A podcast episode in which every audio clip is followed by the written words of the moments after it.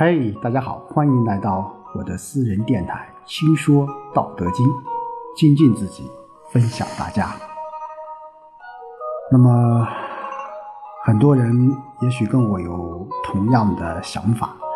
那么，自从武汉啊发生了这个新型冠状病毒疫情以来啊，我们每一个人啊都在为这场。啊，防疫战做着自己的一份努力。那么从啊这几天来看，那么一直有好的现象，我们的疫情防控也取得了啊积极的效果。我想接下来，呃，美好的春天会等着我们。好，今天我们继续和大家一起来分享《道德经》的智慧。今天我们来看看第。六十六章：江海所以能为百谷王者，以其善下之。故能为百谷王，是以欲上民，必言下之；欲先民，必身后之。是以圣人处上而民不重，处前而民不害。是以天下乐，推而不厌。疑其不争，故天下莫能与争。好，呃，已经是六十六章了啊，八十一章，也就是说十五章我们就结束了。那其实，在这一章当中啊，特别是后几章当中，老子依然在啊说道啊，把德和道两者啊相结合起来。那么这一章当中，它通过了几个概念，一个是水啊，一个是下，还有一个是谷啊，就是五谷丰登这个谷，来说明一个什么样的一个理念呢？就是说是不争之德啊，不争之德。好，我们一起来看看，江海所以能为百谷王者，以其善下之，故能为百谷王。呃，这句话很容易理解啊。就是说，江啊、海，哎，还有这个白骨，都是什么？都是水，啊，都是水这一族的。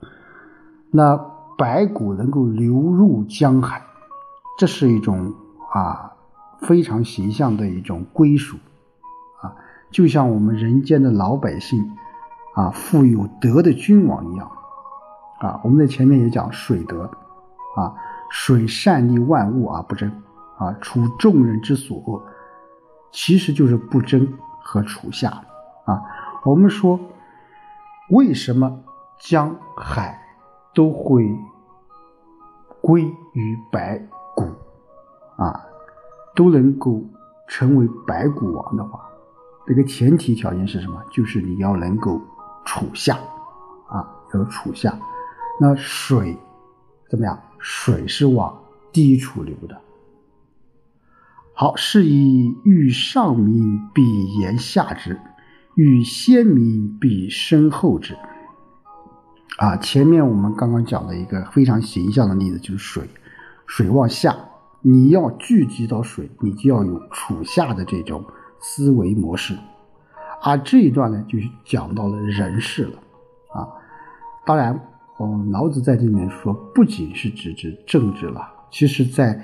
为人处事这方面也是一样的啊，就是你要想上和先啊，那你首先要把这个上和先要奉献给别人啊，你自己先去主动接受下和后，你才能够获得上和先啊。这句话也非常好理解啊，就是说你要有所得，你必须要。啊，有所舍，啊，那企业，啊，我们的商家都是一样的。你要想企业做大，你当然一个把顾客的利益放在首位。那一个集团的领导者，一个啊组织的领导者，其实也是一样的。你要想把这个团队能够带好，你必须要让一部分利益给别人。你不能说所有的东西都是属于你的。啊这就是老子所说：“是以欲上民，必言下之；欲先民，必身后之。”啊我们人和人的交往也是一样的，啊，无论是亲情、友情、爱情，啊，信任是怎么来的？信任它是来自于长期的积累的，啊，于遇到利益的时候，你先把好处都得了，那我想一次人家忍受你，两次、三次、无数次，人家就不跟你玩了啊。现特别是现在的这种市场经济，人与人之间的这种交往，其实也是很清楚的。每个人都不是傻子，对不对？所以我们要什么？要想获得上和先，你必须要把这个下和后留给自己，这样才能最终赢得这个上和先。是以圣人处上而民不重，处前而民不害，是以天下乐推而不厌。啊这老子在这里面就推广的统治者了啊，成为统治者一样啊。作为统治者，你对待老百姓当然也应该是这样的啊。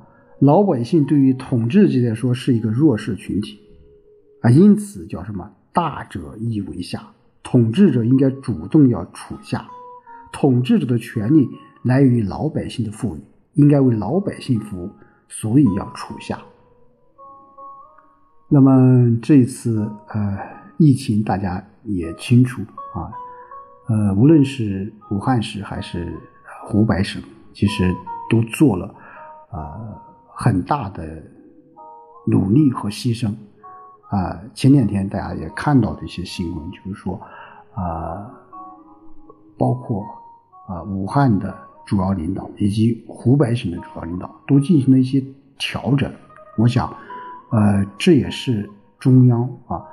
对这个武汉前段时间啊疫情防控工作某些方面的一种调整，那从另一个侧面，我想这也是我们说呃要有宗旨意识啊，我们只有把老百姓人民的生命安全放在第一位，你才能够什么？你才能够得到你最根本啊最长远的统治。好，以其不争，故天下莫能与之争啊。那这句话也是对不争之德的最精华的描述吧。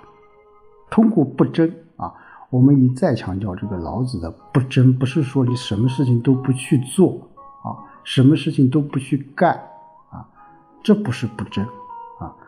不争是指啊，你作为一个。统治者、领导者，或者是一个个人，你要有一种啊处下的这种思维啊，处下的这种理念啊，在利益啊，在名利、在金钱、在权力的面前你要有一种啊自身的保护，或者说是啊。自我的这种处下，你这样，你才能什么？才能莫冷雨之争啊！你不争啊，所以就没有人会来和你争！你在这个中国的历史上啊，有很多鲜活的例子啊，越争的厉害，往往你。死的也会更惨，啊，或者说你得到的也会更少，啊，说以其不争，故什么？故天下莫能与之争。那在这一章当中啊，我们说老子从开始的啊，呃，江海啊，一个具体的事例，为什么能够成为白骨王，就是因为他有处下的这种思维。那作为我们一个统治者，啊，作为我们一个圣人，他就是因为，他能够，啊，先，啊，处理好这一个上和先的关系，先把上和先，啊，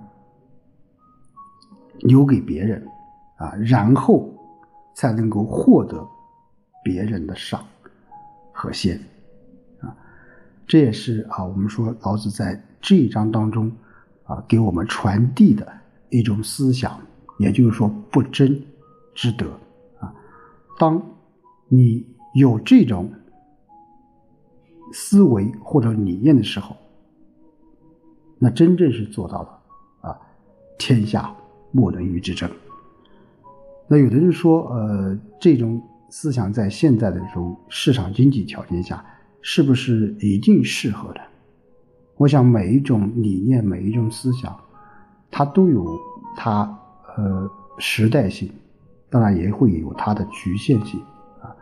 我们在运用一种思维模式，包括一种呃哲学的理念的时候，我们一定要与当今的世界的发展啊，或者当今世界经济的发展以及社会人文文化的这种发展相结合起来。那所以在这一章当中，我个人觉得啊，不是说你不争，而是要什么，在不争的背后如何处理啊上和下，先和后这种关系。在现实生活当中，我们很多人都处处理不好啊上和下，啊先和后，啊有的人就是说我要先啊先上，我要先怎么样？啊，先得到，啊，往往在呃事实的面前，往往你先上先下，啊，先上或先先啊，都会造成你最后是还是下还是后啊。好，今天就和大家分享到这里，我们下周再见。